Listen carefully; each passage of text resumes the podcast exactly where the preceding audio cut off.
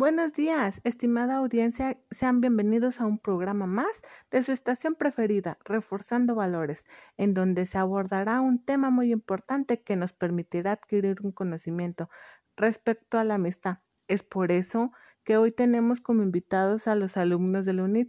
A continuación, les cedo la palabra a uno de los alumnos que nos hablará del tema. Buenos días, mi nombre es Amanda Gabriela Padilla Pérez.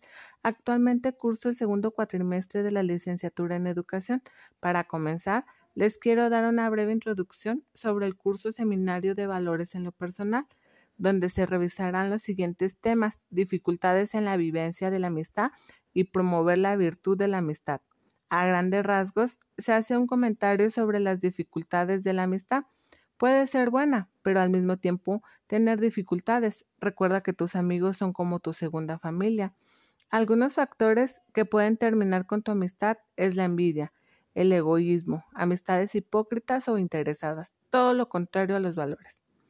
Otro punto a tratar es promover la amistad, que se empieza como fomentar los valores, fortalecer la generosidad, apoyar a alguien cuando lo necesite, crear un ambiente de armonía, apoyo de ideales y actividades recreativas.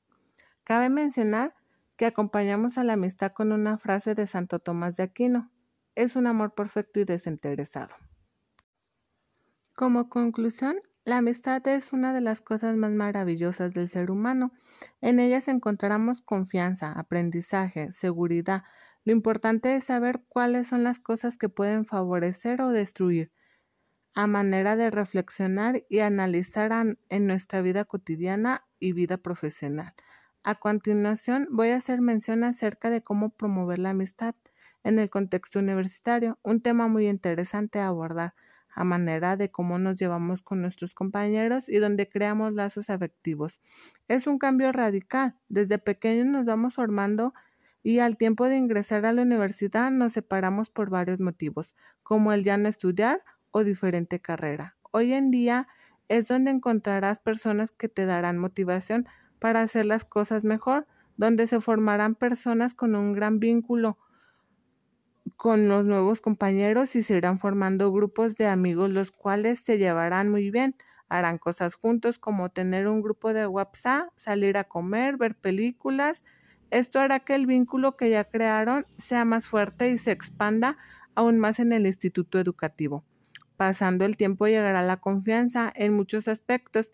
Tendrás problemas, ya, ya sea de cualquier tipo. Tus amigos siempre estarán ahí para apoyarte y darte consejos en todo lo que necesites, porque como tú confías en ellos, ellos confían en ti.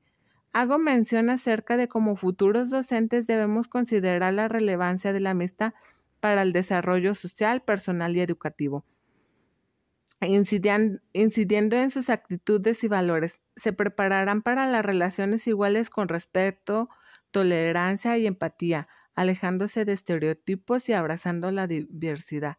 Se brinda una oportunidad única para poder relacionarse con personas muy diferentes a nosotros, lo que supone un enriquecimiento mutuo y una apertura de mente en lo que podría considerarse como una microsociedad.